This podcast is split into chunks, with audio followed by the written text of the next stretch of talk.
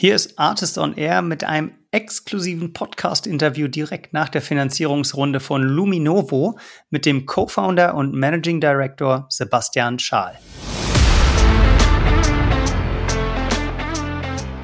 Ich glaube, was halt im Endeffekt wir auch im Recruiting natürlich benutzen, ist so eine Art, so eine SDR-Challenge, wo wir eigentlich den Kunden so ein bisschen oder den, den potenziellen Bewerbern äh, eine paar Kunden, von unseren Kunden ja. geben, eine Liste und dann sagen, hey, ähm, was könnten daraus researchen, welche, wie würdet ihr so ein bisschen qualifizieren und eigentlich mal zu sehen, wie sehr die in, wie schnell die in so einen, in so einen neuen Markt auch reinkommen. In der heutigen Ausgabe von Artist on Air erzählt Sebastian exklusiv im ersten Podcast-Interview nach der neuen Finanzierungsrunde, warum sie sich trotz ziemlich hohem Investoreninteresse dann für eine One-Man-Show als Lead-Investor entschieden haben was sie mit dem Geld vorhaben und wie sie ihre internen Outbound-Sales mit externer Unterstützung verstärken. Das alles und natürlich noch viel mehr gibt es in den nächsten 45 Minuten bei Artist on Air mit Sebastian Schaal und mit mir, Janis Bandorski.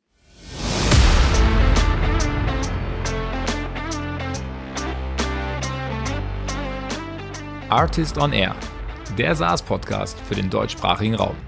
Wertvolle Tipps, von erfolgreichen Gründern, Top-Investoren und führenden Industriepartnern, die euch bei der Skalierung eures Unternehmens schnell und unkompliziert weiterhelfen. Zusammengestellt von Janis Bandorski, Julius Göllner und Matthias Ernst.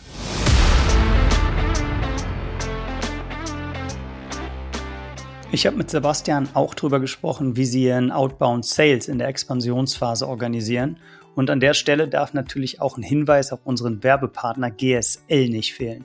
GSL steht für Global Sales Leaders und hilft starken Tech- und SaaS-Unternehmen dabei, einen skalierbaren und datengetriebenen Outbound-Vertrieb aufzubauen. Also zum Beispiel als Unterstützung eures internen Teams in Zeiten, in denen ihr besonders stark expandieren wollt oder aktuell keine eigenen Sales-Profile einstellen könnt oder wollt. Wenn du als Founder oder VP oder Head of Sales also auch mehr PS auf der Straße brauchst, dann sprich mit Robert Borchert, dem Geschäftsführer von Global Sales Leaders. Schreib ihn direkt auf LinkedIn an oder schau auf der Website vorbei. Das ist gs-leaders.com.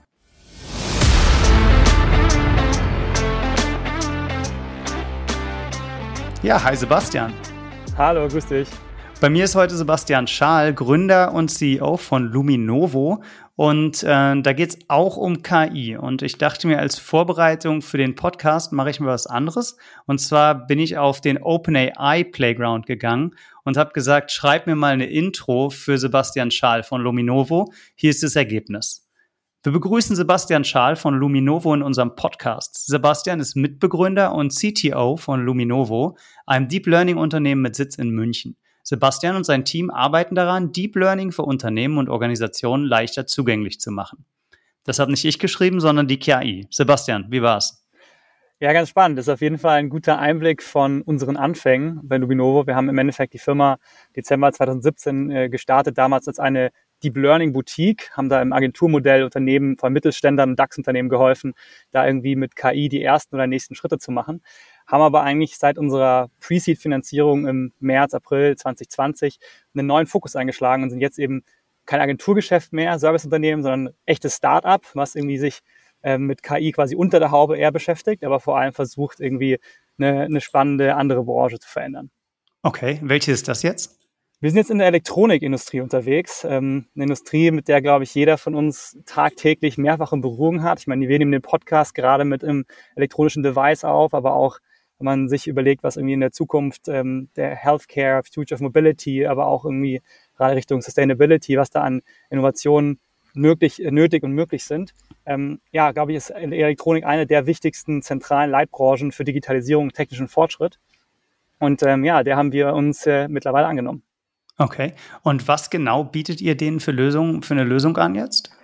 Wir haben im Endeffekt eine Cloud-Software-Suite entwickelt, die eigentlich in dieser ganzen Wertschöpfungskette der Elektronik, die sich auf eine mehrere Billionen Euro beläuft, äh, eine Kollaboration, Digitalisierungs- und Automatisierungslösung anbieten. Das heißt, wir unterstützen die Unternehmen in der Kette explizit mit Angebotsprozessen, Einkaufsprozessen, aber auch der Steuerung von dem eigentlichen Design und von der Fertigung von elektronischen Produkten. Okay, da muss ich sagen, da habe ich es jetzt ein bisschen besser verstanden, was du gesagt hast, als das, was die KI gesagt hat. Ich habe dich jetzt vorgestellt als äh, CEO und Co-Founder. Die KI hat gesagt, du bist CTO und Co-Founder. Wer, wer hat da mehr, mehr Recht gehabt? Ja, wahrscheinlich hat keiner von beiden recht, weil mein Mitgründer Timon und ich ähm, sind der Meinung, dass du eigentlich in einem Startup-Unternehmen, was jetzt irgendwie 50 Leute hat, ähm, noch keinen C-Titel verdient hast. Ein C-Titel hat eine Organisation verdient, wenn du irgendwie vielleicht auf die 200 Leute zugehst. Das heißt, wir stellen uns beide als quasi Founder und Managing Director vor. Und in dem Fall ein bisschen mehr Recht hatte wahrscheinlich, äh, hattest du jetzt, weil ich im, bei uns bei Luminovo den Revenue und den People and Operations Teil leite und mein Mitgründer Timon eben den Produkt Engineering Teil. Also der, okay. der den technischeren Aspekt, genau. Ja, wunderbar. Cool für die Klarstellung. Dann wissen wir jetzt, mit wem wir reden und auch ungefähr, wofür wir reden.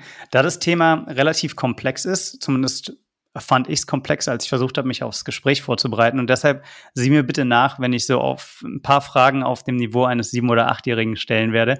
Ich glaube, das hilft auch Teilen der Audience, die nicht super tief in dem Thema drin sind, noch besser nachvollziehen, nachzuvollziehen, worum es geht. Also nochmal einen Schritt zurück. Die Electronics-Industrie. Das ist jedes Gerät quasi, wo ein, wo ein Mikrochip drin ist oder wo Elektronik drin verbaut ist. Und da gibt es dann ja sehr lange Wertschöpfungsketten. An welchem Teil dieser Wertschöpfungskette greift ihr an? Genau, wir versuchen im Endeffekt mittelfristig die ganze Kette von wirklich, du hast eine Idee für so ein elektronisches Produkt. Das kann jetzt irgendwie sein, Apple hat eine Idee für ein neues iPhone, aber auch ein Maschinenbauer irgendwie in Baden-Württemberg hat eine Idee für ein neues intelligentes Steuerungsgerät und bis hin zu ähm, die, dieser Idee, bis die wirklich zu einem marktreifen Produkt wird. Das heißt, was du eigentlich an Hauptspielern dieser Kette hast, ist eigentlich mal, wie gesagt, den, den Designer der Elektronik, also die Firma, die sich wirklich diese, die Idee hat und das Produkt am Ende auch vertreiben will. Nehmen wir jetzt, wir können jetzt mal als klassisches Beispiel mal Apple nehmen, auch wenn das jetzt nicht unsere erste Zielgruppe ist, weil das ähm, high, high-volumiges Geschäft ist. Mhm. Aber Apple denkt sich das iPhone so ein bisschen aus. Die haben dann irgendwie, ähm, sind dann irgendwann fertig mit der nächsten Generation und arbeiten dann ähm, mit Dienstleistern zusammen. Die Firma Foxconn haben die meisten wahrscheinlich vor allem leider wegen den eher ähm, zweifelhaften Arbeitsbedingungen im Kopf. Ja. Aber das sind dann die Leute, die wirklich die, das iPhone wirklich fertigen. Das heißt, die Bauteile auch beziehen, meist auf anderen Lieferanten, wie zum Beispiel Chip-Herstellern, wie jetzt in, in Intel Infineon zum Beispiel, aber auch ähm, andere Bauteile, die aus der Elektronik verbaut sind, wie Widerstände, die man vielleicht noch aus dem Physikunterricht kennt. Die werden dann, werden dann eingekauft und bei einem Foxconn, der baut das Ganze dann wirklich physisch zusammen. Und wenn das iPhone dann fertig ist, dann wird es natürlich wieder an Apple zurückgeschippt und Apple vertreibt das Ganze dann. Und ähm, wir versuchen im Endeffekt genau diese, so ein bisschen diese Spieler, die ich gerade aufgezeigt habe. Das heißt einerseits den ähm, Designer der Elektronik, den Fertiger der Elektronik, aber dann auch die Zulieferer von Bauteilen und vor allem auch von dem Thema einer, einer, Leiterplatte. Das sind diese grünen Platten, die man kennt, wenn man vielleicht mal die Fernbedienung aufgeschraubt hat. Mhm, ähm, mhm. und das ist, wenn man sich mal drüber nachdenkt, ist das eine Sonderbauteil, was in jeder Elektronikgruppe verbaut ist. Ja, weil jede Elektronikgruppe hat ein bisschen eine andere Konfiguration.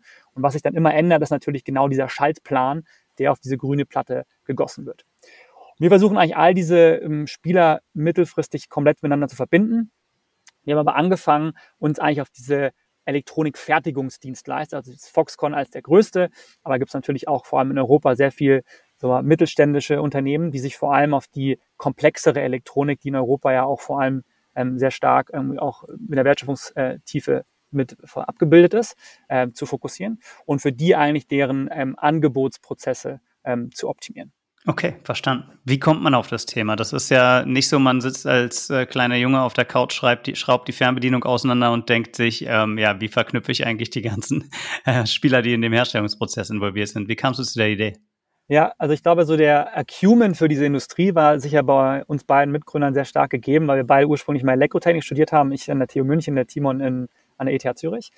Aber ich glaube, es kam so ein bisschen über unsere ähm, KI-Boutique-Journey, die ich vorher angerissen habe. Das heißt, wir hatten damals ein Projekt gemacht mit äh, Infineon, einer der, gerade in Europa, einer der größten ähm, Hersteller für wirklich Bauteile, für Mikrochips in dem Fall. Und haben da eigentlich denen geholfen, deren, sag mal, den Time to Market für deren Chip ähm, zu optimieren mit damals mit einer, mit einer, mit einer Softwarelösung. Und fanden das eigentlich super spannend, dass der Research Director uns damals halt gesagt hat, hey, Jungs, wir haben da irgendwie eigentlich mehrere Millionen eingespart ähm, oder Potenzial dazu aufgezeigt. Aber das ist gar nicht die, die Marktgröße oder die Größe, an der wir das Projekt, den Erfolgsprojekts messen, sondern wir haben drei Monate earlier Time to Market. Und das ist mhm. eine, eine, ganz andere Magnitude, die wir Was da Was war das für die haben. Wert? Kann man das beziffern? wahrscheinlich so ein Faktor, vielleicht nochmal ein Faktor 10 drauf, ne? also für zweistellige, wahrscheinlich Millionenbetrag. Und das war für uns damals so eigentlich so ein bisschen mehr der Aha-Moment zu sagen, hey, Kosteinsparungen sind super spannend, aber wenn du es schaffst, in dieser Industrie einfach den Time to Market von so tollen Innovationen ähm, zu verkürzen, dann bist du im Endeffekt ja eigentlich ein Beschleuniger und Katalysator für Innovation. Und das war eigentlich so ein bisschen der, die Geburtsstunde für uns zu sagen, okay, wenn wir es schaffen, Idee bis Marktreife ähm, in dieser Kette zu reduzieren, dann können wir richtig viel hebeln. Ist das eure größte USP, dass ihr die Time to Market verkürzen könnt? Genau, also mit äh, aktuell, also lang von, dem, von der ganzen Plattform gesehen auf jeden Fall. Für den aktuellen Kunden, wir sind jetzt eben jetzt nicht am Ende, wir haben jetzt verkaufen nicht an diese Chip-Hersteller, sondern an die Leute, die wirklich die ganze, die das Produkt dann am Ende fertigen. Für unseren ersten Hersteller ist der Haupt-USP eigentlich zu sagen, okay, wir haben einen potenziellen dreifachen Effekt auf deine Bottomline.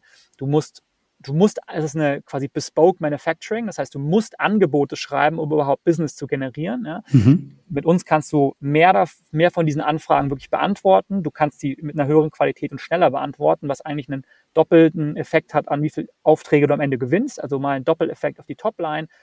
Plus dazu schaffen wir es noch für dich besser einzukaufen und weniger Fehler zu haben. Das heißt, du sparst auch noch pro Auftrag Geld. Also eigentlich rieselt dann dreifach was ähm, unter, die, unter die schwarze Null und das ist im Endeffekt die, die Value Proposition, die wir heute an unsere Kunden rausgeben. Okay. Und wer sind eure Kunden? Wie sieht euer Deal Customer Profile aus? Genau, es sind im Endeffekt gerade mittlerweile Dach oder jetzt europäische Fertigungsdienstleister, die nennen sich auf Neudeutsch Electronics Manufacturing Services. Also wie der Name mhm. sagt, die fertigen als Dienstleistungsauftrag für jetzt zum Beispiel wie so ein Apple oder eben auch in, in Europa ist vielleicht ein, ein, Bosch, ein Siemens, äh, aber auch die Maschinenfabrik Einhausen. Ähm, fertigen diese Elektronik. Ja, und die sind ähm, meistens ähm, angesiedelt, sind so von der Größenordnung ideal für uns gerade, die so, wenn die so 10 bis vielleicht 100 Millionen Umsatz machen. Wir haben auch natürlich größere Kunden. Ähm, die fertigen vor allem eben für den Medizintechniksektor, für den Maschinenbau, für Industrieelektronik, für Energietechnik. Das sind so die Branchen, die die als Dienstleister bedienen. Alles so ein bisschen mittel- und niedrigvolumige Branchen, mhm. die sehr komplex sind. Ja, und das sind, ähm, das heißt, unsere Kunden haben eben nicht diese Brot- und Butteraufträge, sondern eben schon eine, eine komplexe Elektronik und damit auch komplexe Wertschöpfungsketten. Ähm, und da kann natürlich ein automatisierter oder ein technischer äh, Ansatz äh, helfen, wenn man sonst als Alternative meistens mit Excel und E-Mail hantiert. Ja, und das ist das Geschäft, auf was ihr euch jetzt seit der Pre-Seed-Runde, also seit ungefähr zweieinhalb Jahren fokussiert, wenn ich das richtig verstanden habe. Genau, das ist für uns wir haben ja diese große Vision, habe ich ja gerade so ein bisschen geschildert und es war für uns eigentlich der beste Eintritt äh, in diesen Markt, weil du da eigentlich eine sehr zentrale Schnittstelle bedienst, eigentlich ein Nadelöhr, wo sehr wichtige Daten durchfließen, wo du aber auch natürlich sowohl nach hinten in die Kette als für unsere aktuellen Kunden, deren Supplier eine Verbindung hast, als auch an die Kunden unserer Kunden nach vorne eine Verbindung hast und damit eigentlich diese ganze Kette von der Mitte raus aufsaugen kannst. Und das war damals unsere Hypothese, die sich auch bisher ähm, sehr, sehr gut bewahrheitet hat. Okay, das klingt jetzt für mich noch gar nicht so sehr, als dass es viel mit künstlicher Intelligenz zu tun hat. Warum wird Luminovo im Kontext von künstlicher Intelligenz so häufig genannt? Genau, ich glaube, einerseits natürlich ganz stark aus unserer, aus unserer Heritage heraus. Wir sind, haben ja, wie gesagt, als ganz spitzes ähm, KI-Service-Unternehmen gestartet und haben da wirklich auch, sag ich mal, in der Software-Engineering-Seite uns vor allem wirklich auf diese Modellentwicklung konzentriert und dann unseren Kunden geholfen, diese Modelle in Produktion zu bringen und mhm. damit halt aus Wert aus KI zu ziehen, dass irgendwie aus dem Buzzword KI auch wirklich irgendeine Business, Business Value wird. Mhm. Und ähm, mittlerweile haben wir das Ganze natürlich bei uns als in der Organisation sind wir unser eigener Kunde. Das heißt, wir versuchen ganz spitz zu evaluieren, wie wir es mit unseren Kunden damals gemacht haben, einzelne Use Cases, die wir haben. Wo kann, wo ist normales Software Engineering eigentlich schon Mittel, Mittel zum Zweck und wir brauchen oder wir brauchen da nichts anderes. Und wo lohnt es sich wirklich den Aufwand zu machen, äh, über ein KI-Modell nachzudenken? Und wir haben im Endeffekt bei uns jetzt, ich fahre fahr mittlerweile den Ansatz, wenn du als ein, sag mal, Tech-SaaS-Unternehmen es schaffst, deine Wertversprechung zu verkaufen, die Leute wollen dein Produkt schon, ohne dass das Wort KI dabei fällt, dann ist das auf jeden Fall ein sehr, sehr starker Proofpoint, ja. dass du wirklich eine sinnvolle Wertversprechung hast. Wenn du KI brauchst, um es zu verkaufen, dann ist es meistens ähm, vielleicht äh, noch nicht, bist du noch nicht wirklich beim Product Market Fit. Das heißt, wir advokieren jetzt noch nicht mehr so stark dieses Thema KI nach außen, aber es gibt natürlich einige Ansätze, wo wir das bei uns benutzen. Hauptthema ist vor allem gerade so diese Datenaufbereitung, weil du hast irgendwie in dieser Kette leider dadurch, dass viel hemdsärmlich gearbeitet wird, ähm, teilweise sehr korruptierte Daten und die irgendwie aufzubereiten, ist zum Beispiel ein, ähm, ein Use Case, den wir in mehreren Ansätzen halt ähm, bei uns fahren. Okay. Und mit dieser Vision konntet ihr dann auch Anfang 2020 ein paar VCs überzeugen, unter anderem, glaube ich, La Familia und Cherry Ventures hier aus Berlin. Wer war da noch dabei? Genau, La Familia und Cherry waren die zwei VCs, die als die Runde geco-leadet haben. Und wir haben uns dann noch ein Konsortium an, ähm, an acht Business Angels, die wir dann in einem Second Closing mit reingenommen haben. Ähm, genau, von irgendwie Gründern aus der, sag ich mal, Münchner Startup-Szene, irgendwie ähm, Hanno Renner, Personio-Gründer, äh, Mike Wachs, Foto-Gründer, aber auch Sebastian Schuhen jetzt Alaska und Stylight gemacht hat. Dann auch ein bisschen internationaler haben wir damals noch Daniel Dines von UiPath mit dazu genommen, aber auch noch so Carsten Thoma als mit Hybris ja einen der größten Enterprise Exits an SAP gemacht hat. Und auch noch so ein paar Leute, die wahrscheinlich jetzt nicht so viel kennen, die mehr aus der aus der Branche kommen, die uns wirklich so on the, on the ground helfen konnten. Und noch mit äh, so einem Super Angel wie ähm, den Charlie Songhurst, der uns jetzt auch in der nächsten letzten Runde tatsächlich ähm, die Intro zu unserem jetzigen Lead Investor dann gemacht hat. Ja, die letzte Runde, die ist jetzt quasi ganz frisch von der Druckerpresse. Ihr habt jetzt äh, eine neue Runde gemacht. Ich glaube, letzte Woche war Closing und du kannst dir mal ein bisschen darüber erzählen. Das war 11 Millionen Seed-Runde jetzt, ne? Genau, wir haben jetzt eine, eine 11 Millionen Seed-Runde geclosed und ähm, haben natürlich da unsere Altinvestoren, also Cherry und La Familia, ähm, haben wieder participated und als in unserer, von unserer Pre-Seed-Runde jetzt, haben wir als neuen Lead-Investor jetzt eben den ähm, Mike Chalfen an Bord von Chalfen Ventures. ist ganz spannend. Äh, Mike ist, äh, agiert als Solo-VC, war davor auch, hat einen relativ langen Track Record und einen großen Footprint in der VC-Branche schon gehabt, davor auch bei Mosaic Ventures gearbeitet und hat aber gesagt, er hat das Gefühl, er kann eigentlich am effektivsten alleine mit Foundern arbeiten, wenn er kein Overhead hat und sich wirklich 100% auf die Founder konzentrieren kann und hat eben einen sehr starken Footprint, gerade was B2B Enterprise-Themen angeht und viele, so sagen wir mal, non-obvious Complex Markets und hat uns da einfach ähm, wirklich mit Abstand am meisten überzeugt von allen äh, VCs, die wir gesprochen haben. Und der, ähm, Wie hat er das geschafft? Ja, ich glaube einfach mit sehr, sehr ähm, thoughtful questions, also hat sehr, sehr gut nachgefragt, sehr schnell durchdrungen, was wir machen, hat ähm, auch diese ganze, diese Kette, die wir haben, relativ, relativ gut durchdrungen und ähm, vor allem uns aber dann auch mit so aus Portfoliounternehmen relativ schnell auch zusammengebracht, da ähm, Rückfragen auch zu ihm zu halten, aber auch damit irgendwie unseren Markt auch besser zu verstehen. Und ähm, ich glaube, was vor allem uns dann auch immer zusätzlich überzeugt hat, war eigentlich mit jedem, den wir auch über ihn gesprochen haben, auch vielleicht potenziell ähm, nicht nur offiziell Intro, war einfach alles stellar. Haben alle gesagt, so one of the best people we worked with. Und ich glaube, wenn dir so ein Ruf vorauseilt und du selber einen guten Eindruck hast, dann glaube ich, ähm, kann man nicht so falsch liegen dabei. Ja, wow. Also herzlichen Glückwunsch. Ähm, coole, coole Runde. Was ist denn die Vision? Wie, ähm, auf welcher Basis habt ihr die Runde geraced und was ist eure Vision? Wo, was wollt ihr mit dem Geld machen? Genau, also was wir mit dem Geld machen wollen, ist natürlich für uns weiter ins Produkt investieren, weil ich glaube, gerade im Produkt wirst du natürlich, ja, am Ende gewinnt die Company, die irgendwie wirklich schafft, in unserem Markt relativ schnell ein sehr, sehr ein breites Produkt aufzubauen, was du, wo du wirklich diese ganze Kette gut bedienen kannst.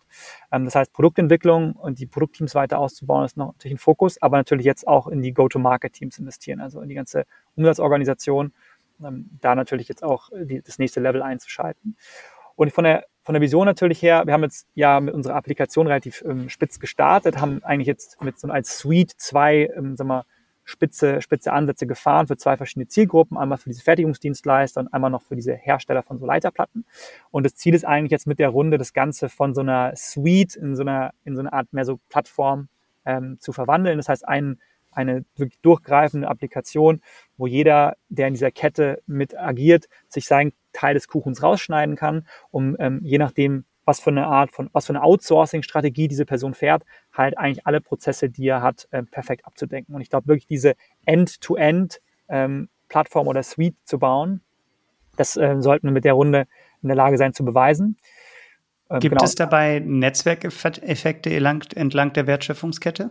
Auf jeden Fall. Und ich glaube, das ist auch so einer der ähm, der bei uns spannendsten Ansätze, dass wir uns ja eigentlich entschieden haben, nicht ganz vorne in so einer Kette irgendwie anzufangen, sondern eher so, so ein bisschen äh, upstream zu gehen. Weil wir eben genau meistens diesen, du hast einfach so einen 100 zu 1 Effekt ungefähr, dass meistens, sag mal, ein Hersteller von so einer Leiterplatte bedient oft 100 von diesen Fertigungsdienstleistern, die unser Kernsegment ist, weil mhm. 100 von denen als aktive Kunden und ähm, wiederum diese Fertigungsdienstleister haben wiederum 100 aktive Kunden ähm, bei den eigentlichen Designern von der Elektronik.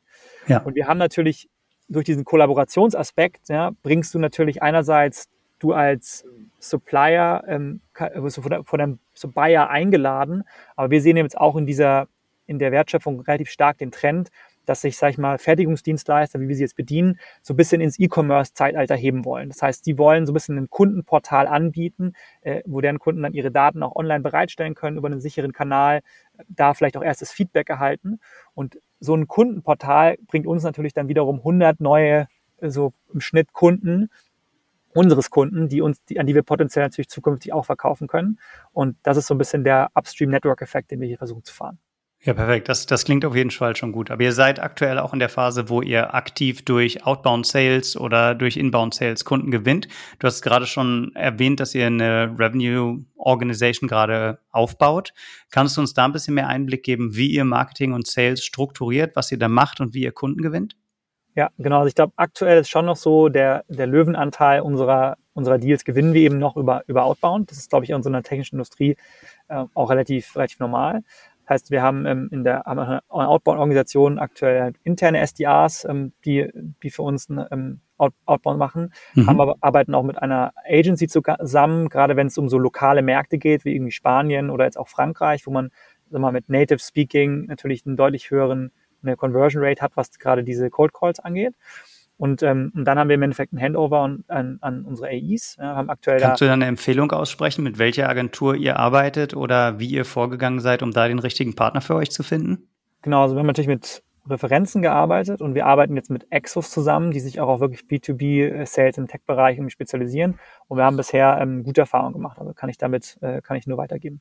Die okay. Referenz. Und was würdest du Gründerinnen und Gründern empfehlen, die selber so eine Agentur suchen? Wie sollte, wo sollte man seine Suche starten und wie sollte man dann seine eigene DD durchführen? Ich glaube, prinzipiell sollte man natürlich sich eigentlich, wenn man ein gutes Netzwerk hat, darauf ein bisschen verlassen und erste Erfahrungswerte sammeln. Ich glaube, das ist oft das Hilfreichste, dass man vor allem ein Gefühl hat, welche verschiedenen Märkte haben die auch bedient, mit welchen Kunden und kann ich mich auf eine echte Referenz verlassen. Also ich würde auf jeden Fall erstes Mal in meinem Netzwerk rumfragen, wer mit solchen Agenturen Erfahrung hat damit eine, eine erste Shortlist erstellen und ähm, dann mit den Leuten arbeiten. Und ich glaube, was halt im Endeffekt wir auch im Recruiting natürlich benutzen, ist so eine Art, so eine SDR-Challenge, wo wir eigentlich den Kunden so ein bisschen oder den, den potenziellen Bewerbern äh, ein paar Kunden von unseren Kunden ja. geben, eine Liste und dann sagen, hey, ähm, was könnten daraus researchen, welche, wie würdet ihr so ein bisschen qualifizieren und eigentlich mal zu sehen, wie sehr die in, wie schnell die in so einen, in so einen neuen Markt auch reinkommen. Und das, ähm, glaube ich, so wie man bei so einer, beim Hiring da vorgeht, kann man auch sehr gut mit einer Agentur fahren und wenn die da einen überzeugen, dann kann man da auch erstmal so einen Testballon starten und man kann sowas ja auch relativ gut äh, quantifizieren und sich miteinander Zielvorgaben erarbeiten und wenn man die dann irgendwie auch gemeinsam trifft, dann hat man, glaube ich, einen relativ guten, schnellen Testballon gestartet und ja. kann dann auch gemeinsam äh, weiterfahren. Okay, wie viele SDRs habt ihr jetzt intern? Intern mit zwei SDRs. Genau. Mhm. Und dann wolltest du sagen, dann, dann erfolgt das Handover an die Account Executives. Wie stark ist euer Team da? Da haben wir im Endeffekt zwei FTEs, die jetzt da drin arbeiten. Ja. Ähm, genau, und das haben wir jetzt, ähm, wollen natürlich jetzt auch noch wachsen bis Ende des Jahres, ähm, haben uns auch jemanden gesigned für Dezember. Ähm, haben wir natürlich jetzt auch noch offene Stellen, wo wir uns natürlich äh, über äh, Bewerber freuen. Okay, und an wen richten Bewerber die am besten? Ja, ich glaube, also jetzt, wenn man im AI-Bereich natürlich schaut, ist es natürlich schon für uns wichtig, dass eine gewisse. Ähm sorry, ich meine, wenn, wenn jemand jetzt Interesse hat, in eurem Sales-Team zu arbeiten, ähm, wie, wie erreichen Sie euch am besten? Also wir erreichen uns am besten. Also natürlich gerne können Sie mich auf, ähm, einfach auf LinkedIn mir eine, eine Freundschaftsanfrage schicken, aber natürlich am, am aller einfachsten die Job-Openings anschauen, die wir haben. Wir haben ein SDA-Opening ein AI-Opening und sich gerne auch einfach bewerben. Cool. Und was ist der große Vorteil bei Limonovo zu arbeiten im Sales? Ich glaube, wir arbeiten in einer sehr, sehr spannenden Industrie, die, glaube ich, ähm, aktuell noch so ein bisschen so ein Hidden Champion der Industrien ist und, ähm, glaube ich, in der, jetzt in Chipkrise als ein erster Faktor, aber immer mehr so ein bisschen ins, ins, ins Rampenlicht vielleicht auch rückt und die Leute erkennen, was für einen harten Impact es hat. Und ich glaube, wenn du als ähm, Saley jetzt auch Lust hast, purpose-driven so ein bisschen zu arbeiten und dann irgendwas, wo du nicht irgendwie, sag ich mal, das, die nächste Versicherung verkaufst, die eigentlich vielleicht keiner braucht, sondern wirklich was, wo du glaubst, hey, du kannst wirklich A, deinen Kunden helfen, aber B, vielleicht auch einen äh, overarching Impact haben. Ich glaube, das ist was, ähm, wo wir sehr gut mit aufwarten können. Und zusätzlich, glaube ich, haben wir, ein, ein, wenn man sag mal, in Tech-Sales auch vielleicht ein bisschen rein will, glaube ich, ein sehr offenes ähm, und eloquentes Produktteam, die einem da mit Rat und Tat zur Seite stehen. Und ich glaube, davon irgendwie einem bisschen mehr über KI zu lernen, bis hin zu, wie sieht moderne Software Engineering aus, bis hin zu der Domäne, ähm, einem da relativ schnell und gerne aufschlauen. Und ich glaube, das ist ähm, sicher was, was wir neben den Sachen, die wir vielleicht sonst alle anderen machen, extra aufwarten können. Alright, danke dir. Und leitest du, leitest du eigentlich die Sales-Funktion denn jetzt noch selbst oder habt ihr auch schon eine Zwischenebene eingezogen, dass ihr einen VP of Sales habt oder einen Head of Sales? Nee, tatsächlich ist das eine der ähm, Openings, die wir gerade haben. Also ich glaube, so ein bisschen sagt man ja, der, der, der Founder muss eigentlich so die Journey von 0 bis 1 Million ARA irgendwie fahren und dann ähm, kann man sich da für jemanden suchen, der einem von 1 bis 10 bringt. Und genau in dem Prozess sind wir jetzt eben gerade. Wir haben da jetzt genau schon, unsere SDAs werden von einem unserer ähm, quasi eigentlich AI, der eine Halbzeit AI macht, aber auch irgendwie Sales Development Funktion mit, mit aufbaut und strukturiert. Aber einen, also quasi der Interims Head of Sales bin quasi gerade ich. Ja, ist eine häufige Herausforderung in Companies, mit denen wir jetzt im Kontext von Artist auch sprechen, genau, genau diese Phase. Und ich nehme mal, nehme an, am Anfang war es auch so, dass aus eurem Agenturgeschäft die ersten Kunden rauskamen, die dann sehr stark Founder Sales getrieben waren? Oder wie, wie kam diese Evolution von Founder Sales zu Founder-led Sales? Ja, ich glaube, also schön wäre es gewesen. Leider muss man ehrlich sagen, dass wir, weil wir eben in der Mitte dieser Kette angefangen haben, sag ich mal, mhm. die Kunden, die wir heute betreuen, standardmäßig nicht ein Budget hatten, sich irgendwie äh, KI äh, Proof of Concept oder dann auch eine Applikation bauen zu lassen, haben wir ähm, da von dem Profil leider einen kompletten Switch machen mussten, mussten da so ein bisschen von Null anfangen. Das heißt, ähm, auch da haben wir natürlich einfach versucht, uns in die Branche reinzuarbeiten und, äh, und natürlich mit der Ansprache über mein LinkedIn-Profil initial da reinzugehen. Das heißt, es war ein klassisch Founder, Founder Sales mit deinem LinkedIn-Profil. Du hast die Ansprache gemacht, du hast die Telefonate geführt. Genau, ganz am Anfang haben wir genau so sind wir rangekommen. Und ich muss sagen, da war für uns natürlich auch die Pandemie und der, der Shift natürlich ein echt ein, tatsächlich ein riesen Blessing, dass, wenn man das so sagen darf, weil, ich sage mal, die Kunden sonst wahrscheinlich eher undigital waren, sich sonst nicht digital irgendwie auf, auf LinkedIn auch vielleicht rumgetrieben hätten, aber wahrscheinlich vor allem auch nicht einer digitalen Demonstration zugestimmt hätten. Und wir hatten am Anfang ja nichts anderes zu präsentieren als Figma-Prototypen, was, glaube ich, mittlerweile jede Company, die so ein bisschen versucht, ihre, ihre Value Proposition zu de-risken am Anfang ähm, tut. Und da wäre man natürlich bei einem, für einem Vertriebsgespräch, wo man irgendwie vielleicht noch fünf Stunden durch Deutschland fährt, äh, wahrscheinlich in zehn Minuten auf die Schnauze gefallen. Und so konnten wir das natürlich deutlich effizienter online auch validieren und äh, damit, glaube ich, eben relativ schnell auch erste Co-Entwicklungspartner an Land ziehen. Das vielleicht auch nochmal bei uns, das hat uns sehr gut funktioniert. Für jeden eigentlich Bereich, neue Modul der, der Software, haben wir versucht, einen, Entwicklungspartner zu bekommen, um da einfach sehr schnell und eng an dem Kunden zu entwickeln und äh, damit den ersten Kunden einzusacken und mit der auch vielleicht dann mit der Referenz auch weitergehen zu können. Aha. Und sind, hat es eigentlich durchgehend gut geklappt oder sind dabei auch Sachen schiefgegangen in den ersten frühen Sales Calls? Genau, ich glaube, natürlich sind da einige Sachen, was heißt schiefgegangen. Ich glaube, je nachdem, manche Leute haben eben wenn die uns dann in Anführungszeichen ge gemerkt haben, dass die Software natürlich nicht so weit ist, äh, war natürlich oft dann auch schnell Schluss mit dem Sales Call, aber viele haben dann auch sich darauf eingelassen, auf diesen, auf diese ersten, aus diesen Pfade. Deswegen glaube ich, beim, beim Sale haben wir schon, am Anfang mussten wir natürlich sehr, sehr stark den Markt auch kennenlernen, die Segmentierung. Und ich glaube, da haben wir jeden, jedes, jedes Minute und jeden Call ein bisschen mehr gelernt. Und das konnten wir natürlich dann auch deutlich besser, besser ein, einsetzen am Ende des Tages. Ich glaube, was vor allem so schief, das heißt, was er hätte besser machen können, ist, glaube ich, sicher, dass der Vertrieb, den wir steuern konnten, natürlich sehr stark produktgetrieben war. Ja? Wie priorisieren wir ein Produkt und was können wir als erstes verkaufen? Und da hätte man wahrscheinlich auch nochmal schärfer schneiden können, äh, wenn man, ähm, wenn man das auch vielleicht auch gemusst hätte. Hast du diese Learnings irgendwie strukturiert dokumentiert, sodass dann später im Übergang zu Founder-Led Sales ihr davon auch profitieren konntet? Oder war das mehr so in deinem, in deinem Hinterkopf irgendwo gespeichert? Nee, wir haben relativ früh angefangen, also Notion für uns als, also als Tool, als so ein bisschen zentralisierte, sagen wir mal, Betriebssystem oder Datenbank zu nutzen. Mhm. Und da haben wir ähm, genau so eine Art Insights-Datenbank, die wir sowohl irgendwie für Produktfeedback als auch irgendwie für Marktfeedback, ähm, Tool-Feedback zu Competitors eben benutzt haben. Ja. Und das war sicher eine sehr, sehr reiche Quelle, die wir dann damit angereichert haben, wo man relativ schnell dann durchführen konnte, guck dir mal alle Kommentare zu dem Competitor, zu dem Competitor an das hat, glaube ich, sehr, sehr gut geholfen. Super und dann cool. haben wir natürlich auch versucht, das zu synthetisieren und auf einem höheren Level dann wirklich Onboarding-Dokumente zur Industrie und so zu schreiben. Eigentlich alles sehr stark in Notion. Was uns extrem geholfen hat, sage ich mal, nicht zu viel Sli Zeit in so Slide-Design wo man äh, zu verschwenden, wo man noch äh, extra aligniert. Und ich glaube, auch in so einer Remote-First-Organisation ist, glaube ich, so dieses geschriebenen Content gut darzustellen, auch ein, ein immer wichtigerer Skill und war für uns, glaube ich, ein guter, guter Switch, von Anfang an das zu machen. Ist Notion so das wichtigste Operating System eurer Company quasi? Ja, würde ich, würde ich schon sagen. Also das ist auf jeden Fall der, der Glue, der alles zusammenhält. Also eigentlich alles, was an Informationen long-lasting bleiben soll, bleibt eigentlich bei uns in Notion. Kommunikation passiert dann irgendwie über Slack. Das ist wahrscheinlich so die von der gesagt Kommunikation versus Dokumentation. Mhm. Aber natürlich nutzen auch alle verschiedenen Funktionen ihres dedizierten Tools, ne, wie wir natürlich ein CRM oder äh, im Service natürlich auch ein Support-Tool, ähm, Customer Success. Mit welchen Aber, Tools arbeitet ihr äh, oder was benutzt ihr als CRM? Äh, HubSpot nutzen wir, ja. genau.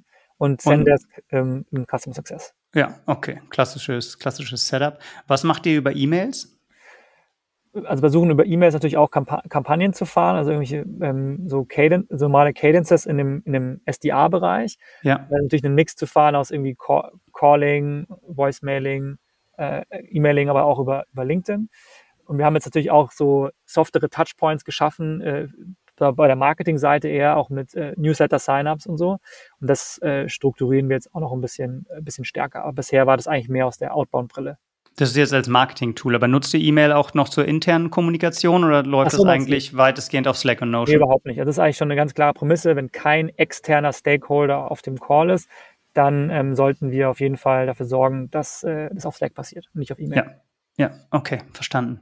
Gut, ich glaube, dann haben wir einen, schönen Einblick bekommen, ähm, wie, was ihr eigentlich macht, wie ihr verkauft. Kannst du uns ein anderes darüber geben, wo eure Kunden sind, wie viele Kunden ihr ungefähr habt? Du hast gesagt, ihr befindet euch jetzt ungefähr an der Threshold zu einer Million ARA. Und genau. wie, wie setzt sich die zusammen? Habt ihr ganz wenige große Kunden oder sind es eher viele kleine?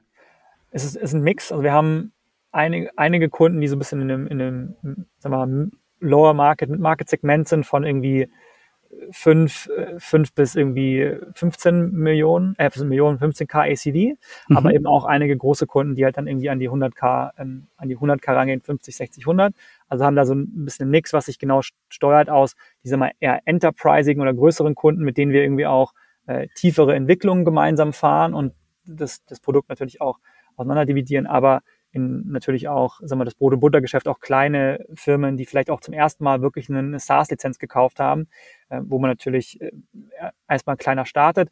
Für uns natürlich wichtig, wir haben bei allen eigentlich immer meistens diesen, diese Kern der Software platziert und ich hatte es ja vorher schon so ein bisschen angesprochen, diese Modularisierung, die wir haben, was uns natürlich auch ermöglicht, da ein bisschen breiter äh, auch langfristig den Upsell zu fahren. Also nicht nur über so irgendwie so Seeds oder sowas, sondern wirklich auch über echte neue Funktionen, die wir, mit denen wir aufwarten können. Das ist eigentlich der perfekte Segue jetzt, um ein bisschen über euer Pricing zu sprechen. Kannst du uns da ein paar mehr Insights geben, wie ihr die Software preist und wie ihr dann auch ein Upselling durchführt? Genau, ich glaube, ein Kernding für uns ist eben diese, diese großen Module. Ne, da haben wir eigentlich initial sehr viel dieses ähm, Core-Modul verkauft und jetzt mhm. starten wir eben, je nachdem, was für eine, äh, was für eine Funktion du mit dem Tuno abbilden willst, ob du noch deine Fertigungskosten abbilden willst, ob du dieses Portal für den Kunden irgendwie äh, stärker mitnehmen willst, sind Module, die du zubuchen kannst. Dann haben wir keine klassisches User-Pricing, sondern mehr so, so ein bisschen so Tiers, die sich so strukturieren. Einerseits über, über die User gibt es gewisse Thresholds, wo wir sagen, okay, das ist eine größere Organisation, größeres Team, aber auch die Anzahl an, also das Volumen an Anfragen, die du über dieses Tool ähm, prozessierst. Ja. Das sind eigentlich so die, die Haupttreiber und dann eventuell noch, wenn du andere Standorte hast, weil das dann zusätzliche Komplexität mitbringt und ja. dann gewisse so Add-ons, das ist was, was wir jetzt noch ein bisschen stärker strukturieren, wenn du gewisse Access zu der Open API brauchst, um vielleicht Custom Workflows zu bauen, das sind so typische Add-ons, die man natürlich dann noch strukturiert. Das ist aber was, was jetzt gerade auch erst so ein bisschen kommt. Also bisher eigentlich so, wie es der äh, gerade skizziert hat. Und ist das dann reines Product-led Growth oder gibt es da trotzdem noch manuelle Touchpoints mit dem Account Executive? Nein, da gibt schon, also ich glaube, das heißt Product-led Growth, ich glaube, wir haben schon versuchen, diese kleineren, so diese reine Modulexpansion, die schon auch aus dem Customer Success zu treiben. Mhm. Aber gerade wenn es über größere, ähm, vielleicht auch neue Co-Entwicklungspartnerschaften geht, wirklich ein Rollout auf größere Standorte, wir haben auch irgendwie den, einen großen japanischen äh, Fertiger auch jetzt gewonnen, der, der das dann irgendwie über global stärker ausrollen will. Und sowas ist natürlich ein deutlich komplexerer Sale und da wird dann doch der Account Executive meistens wieder mit reingenommen. Ja, was ich in dem Gespräch jetzt ein bisschen überraschend fand, ist, dass du sagst, ihr habt viele Kunden und fokussiert euch im Go-to-Market auch aktuell auf Europa. Ich hätte jetzt in meinem Kopf gedacht, dass viele eurer Kunden in Asien sitzen und dass eigentlich alle elektronischen Dinger, die wir so in unserem Alltag benutzen, aus Asien kommen. Wo, wo habe ich da denn meinen Denkfehler oder warum habt ihr euch auf Europa fokussiert? Ja, nee, ist spannend. Also ich glaube, du musst relativ stark schneiden zwischen, was ist so das hochvolumige Geschäft und was ist so das mittel- bis niedrigvolumige Geschäft. Ne? Und du hast vollkommen recht, aber das hochvolumige Geschäft, vor allem Konsumerelektronik, also mit der Elektronik, mit der wir als Konsumenten am meisten zu tun haben, das ist sehr stark äh, fokussiert in Asien. Ne? Also gerade mhm. was die Fertigung angeht, weil natürlich günstige Arbeitskräfte dort immer noch äh, der treibende Faktor sind. Wenn du aber jetzt auf dieses auf diese komplexeren Bereiche schaust, wie zum Beispiel, was ich meinte, der Automotive, Maschinenbau, Energietechnik, Industrieelektronik, das ist ja, wenn du auf das deutsche GDP schaust, auch und das Europa im größeren Sinne eigentlich sind die Hauptleitbranchen für das europäische GDP. Ja, das heißt, das, mhm. wo auch kann man die gerade diese End, also die also die OEMs in der Elektronik auch am meisten Footprint haben. Okay. Und ähm, genau das, da, da hast du eben die Europäer und die arbeiten dann aber auch sehr gerne mit den lokalen Fertigungsdienstleistern zusammen, weil eben da geht es nicht um das hochvolumige Geschäft, sondern gerade darum, Komplexität zu verstehen, vielleicht auch jetzt kürzere Lieferketten zu haben, natürlich auch ein Riesentrend, den du jetzt siehst, gerade mit so ähm, globalen Supply Chain Krisen, dass du sagst, hey, Nearshoring und ist auch wieder ein Ding, das uns wichtig ist. Ja. Und die arbeiten dann auch oft, gerade was diese Bauteile angeht, mit Distributoren, die vor allem für die großen Hersteller dann den lokalen europäischen Markt bedienen. Das heißt, du kriegst eigentlich durch die Kette hinweg einen relativ guten kondensierten Markt in Europa hin. Und genau, das ist eben, warum wir sagen, in Europa kannst du einen relativ guten Durchstich haben und eben auch für wichtige Branchen, ne, wichtige Wachstumsbranchen, ja, e-, E-Mobilität, aber auch, wie gesagt, Energietechnik wächst natürlich äh, gigantisch, aber auch äh, die Healthcare-Bereiche. Und ja gerade in der Corona-Pandemie natürlich einer der Hauptwachstumsmärkte. Und du siehst gleich ganz schön, dass die europäischen Fertigungsdienstleister dadurch diese verschiedenen Branchen bedienen. Bei denen ändert sich der Produktmix so ein bisschen, was sie bedienen, aber sie wachsen einfach konstant. Okay. Und ihr könntet einerseits mit dem Markt ja mitwachsen, aber andererseits wollt ihr natürlich auch Mitbewerber oder ähm, outdated Lösungen verdrängen. Was ist da eure Hauptstrategie aktuell? Genau, also wir haben sag mal, der Hauptwettbewerber, den wir meistens noch sehen, ist halt teilweise schon noch Excel. Ja, also das ist bei, gerade bei den sag mal, Mid-Market-Companies, die haben sich davor noch nicht so eine On-Premise Enterprise-Lösung geleistet. Mhm. Und dann gibt es natürlich einige so On-Premise-Kandidaten, die irgendwie schon sagen wir, seit 20, 25 Jahren unterwegs sind und ähm, auch eben so ein paar äh, Cloud-Spieler. Aber man muss das auch immer ein bisschen unterscheiden zwischen, was sind Punktlösungen, die jetzt für einen dieser Stakeholder ein gewisses Problem lösen und was ist eigentlich so ein, was sind Player, die vielleicht einen globalen Anspruch haben, da wirklich eine, eine horizontale Plattform mal zu bauen. Und, äh, und sind das dann in der Regel eher größere ERPs, sowas wie SAP, oder sind das in der Regel kleine Nischenanbieter speziell für die Branche? Genau, du hast natürlich, also die, so mit dieser, diesem globalen, breiten Blick hast du natürlich schon eher, wenn dann so Companies wie Siemens, die sich natürlich sowas auf die Fahne schreiben dieses, diese, diese Punktlösungen sind meistens dann ähm, auch oft so Branchenlösungen, die man, die man jetzt so oft, oft so nicht kennt. Und da ist natürlich jetzt für uns klar zu zeigen, dass wir einerseits natürlich gibt es 20 Jahre Entwicklung on-premise, die es schon gibt, das heißt eine gewisse Funktionstiefe, dass wir mit unserer, sag mal, Cloud-Native modernen Entwicklungsansatz da relativ schnell aufgeholt haben und jetzt irgendwie überholen, was einfach mhm. die, die Breite angeht äh, oder die Funktionstiefe, aber auch jetzt natürlich durch unser modernes User-Interface ähm, eine, eine ganz andere Möglichkeit haben, A, zu verkaufen, onzuboarden, aber auch Wert zu generieren und da natürlich jetzt auch angefangen haben, Bestandslösungen zu verdrängen, die nicht eben nur Excel sind. Ja. Und sind Industriemessen für euch wichtig, um eure Software zu showcasen oder damit äh, potenziellen Kunden ins Gespräch zu kommen oder verkauft ihr eigentlich ausschließlich remote? Wir verkaufen mittlerweile schon, würde ich sagen, halt ausschließlich, also wir verkaufen ausschließlich remote. Aber die Messen sind natürlich schon für uns mittlerweile wieder ein stärkerer Treiber, nachdem die jetzt nach der Pandemie auch wieder ähm, dieses Jahr stärker ähm, äh, gehostet wurden. Gerade um so einen ersten Touchpoint zu generieren ja, und ähm, Vertrauen aufzubauen, das hat uns das schon sehr stark geholfen. Also wir haben schon gesehen, ähm, ohne es jetzt genau zu quantifizieren, aber dass du, wenn einmal ein physischer Touchpoint da war auf einer Messe bei irgendeinem Lied, dass die sag mal, schon deutlich äh, zügiger oder auch mit einer höheren Wahrscheinlichkeit halt konvertiert sind. Und deswegen versuchen wir da auch äh, bei vielen Messen einfach auch präsent zu sein und da äh, in der Branche auch weiter un unseren Namen äh, zu, zu äh, positionieren. Okay. Und dann würde mich noch interessieren, wie ihr die Firma remote aufgebaut habt. Oder ihr habt gesagt, ihr seid jetzt weitgehend remote oder sogar fully remote, 50 Leute. Ist das natürlich gewachsen? War das ein, durch die Pandemie bedingt oder war das eine bewusste Entscheidung, die ihr proaktiv forciert habt? Vielleicht kannst du uns da ja mal ein bisschen reinschauen lassen. So, Work Culture at Luminovo? Genau, also ich glaube, also zwei Dinge. Vielleicht erstmal diesen Switch zu, zu Remote, weil, wie du es schon angedeutet hast, haben wir natürlich als eine normale äh, Non-Remote Company gestartet und haben dann natürlich mit der Pandemie hat man, haben sich alle in so ein Remote Setup begeben. Wir haben dann aber auch angefangen in der Zeit mal mit, mit Freelancern zu arbeiten, die dann natürlich remote, teilweise remote waren. Und dann war, glaube ich, die große Frage, letztes Jahr im September war für uns so, so, wenn wir diese Leute, die wir eigentlich jetzt gerne Vollzeit einstellen wollen, als wirklich Vollzeit einstellen und nicht nur als so eine temporäre Ressource, dann haben wir uns quasi entschieden, äh, there's no, no way back. Und das mhm. war dann für uns, haben wir gesehen, es hat sehr gut funktioniert. Auch dieses Setup von ein paar Leute, die wollen im Münchner Bezugsraum, können ins Büro kommen. Wir gerne Leute auch fürs Onboarding oder so, können dann nach München reisen und können hier die Leute kennenlernen. Aber gerade wenn Sie sagen, von Ihrem Work-Setup ist eigentlich Remote super, können Sie auch gerne full remote arbeiten. Und dann war für uns eigentlich die Entscheidung ab September, okay, wir müssen jetzt auch neues Talent heiren. Wir haben gemerkt, wir kriegen einfach ganz spannendes äh, Leute in die Pipeline. Zu sagen, wir gehen auf so eine mal, Remote First ähm, vom Approach, aber an sich Hybrid, weil wir eben noch äh, ein physisches Office halt vorhalten. Und war sicher für uns einer der, auch der Hebel, die uns auch jetzt an den Punkt gebracht hat, dass wir so eine staatliche Finanzierungsrunde raisen konnten, weil das, wenn man guckt, was irgendwie in dem letzten Jahr dann an Talent dazugekommen ist, war da schon, ich glaube, mit fast über 50 Prozent, ähm, die nicht äh, München wohnhaft waren. Okay, sind die dann überwiegend trotzdem noch in Deutschland oder äh, auch global ganz gut verteilt? Glo global verteilt. Wir haben mittlerweile auch wirklich ein, einige Entwickler aus dem afrikanischen Raum, also vor allem mhm. Nigeria und Kenia sind da echt sehr spannende Hubs, die wir für uns da entdeckt haben. Und sonst aber auch jetzt erste Person in Südafrika, also plus minus zwei Stunden ist bei uns eigentlich so Zeitzone, ist bei uns eigentlich so der entscheidende Faktor. Das heißt, du öffnest dir den ganzen afrikanischen Kontinent. Ja. Auch in Europa natürlich von teilweise von UK bis irgendwie nach Portugal relativ, äh, relativ breit äh, aufgestellt.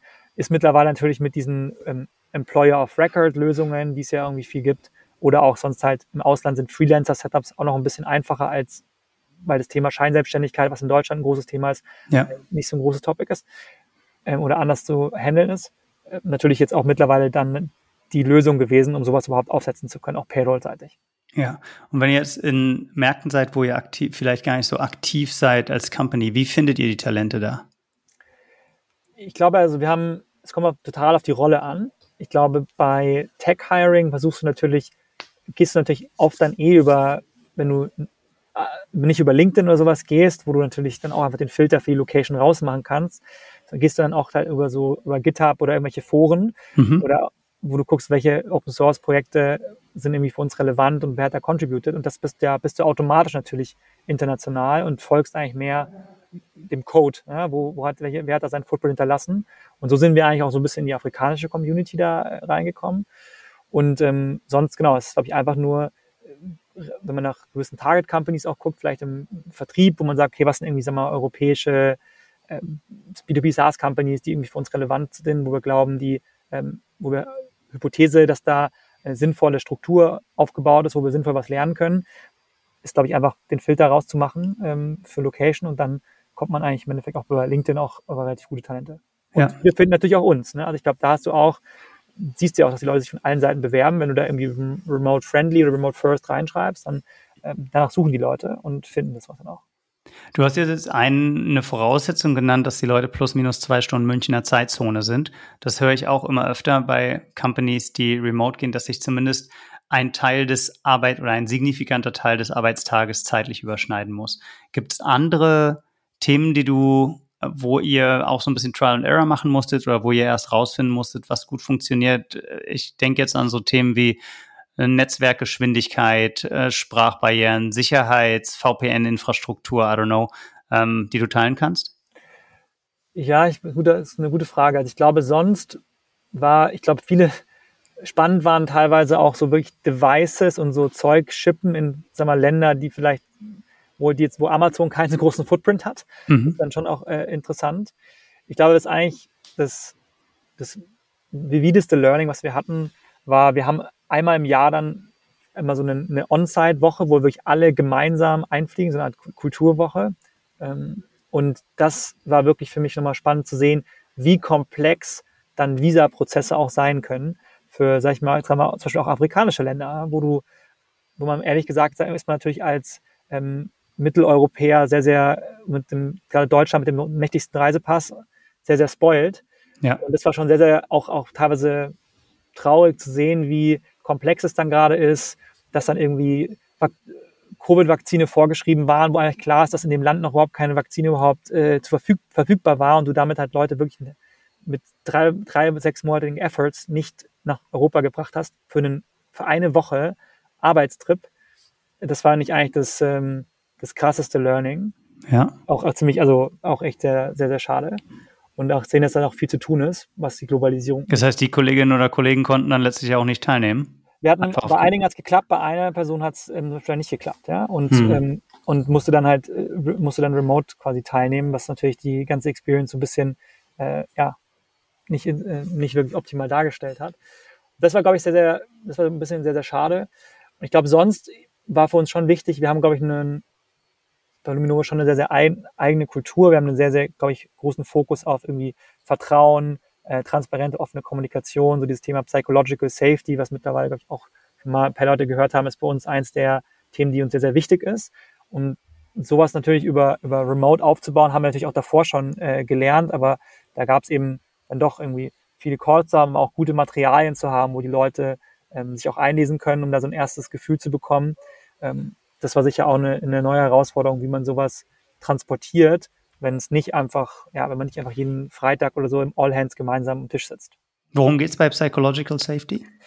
Psychological Safety ist, ist im Endeffekt so ein bisschen in eine Studie bei Google gegeben, wo sie versucht haben herauszufinden, was die, die High-Performance-Teams bei Google, was eigentlich so der, der gemeinsame Nenner ist. Mhm. Mal herausgefunden, es ist nicht zwingend die Teams mit den fähigsten Individu Individuals, sondern die Teams, wo das Konzept Psychological Safety herrscht. Das heißt, wo alle Leute immer komplett offen und transparent ihre Meinung sagen, ohne Angst eigentlich vor Konsequenzen. Wo ich quasi nie über, drüber nachdenke, wenn ich jetzt einen Gedanken habe, sei es ein Feedback oder einfach eine Idee, drüber nachdenke, wie könnte das jetzt bei XY ankommen, was oft äh, für Leute als Risiko wahrgenommen wird. Wenn ja. ich mich öffne, dann ist es ein Risiko. Und dieses Interpersonal Risk-Taking heißt das dann jetzt auf Englisch, dass das eigentlich komplett ähm, also eine, die Norm ist und von Leuten auch gelebt und angenommen wird. Und das ist eigentlich so dieses Konzept, dass die Leute am Arbeitsplatz wirklich offen ihre Meinung sagen ähm, und sich und also und Feedback-Kultur natürlich auch ein zentraler Teil davon ist. Und das ist ähm, und eigentlich ja und nie Angst haben müssen, dass irgendwelche Aussagen irgendwie politische Konsequenzen haben. Ja, du warst ja auch bei äh, McKinsey zumindest eine Zeit lang. Ist das so basierend auch auf dem Konzept von Caring Meritocracy, was bei McKinsey auch sehr stark verankert ist, oder gibt es da noch Unterschiede?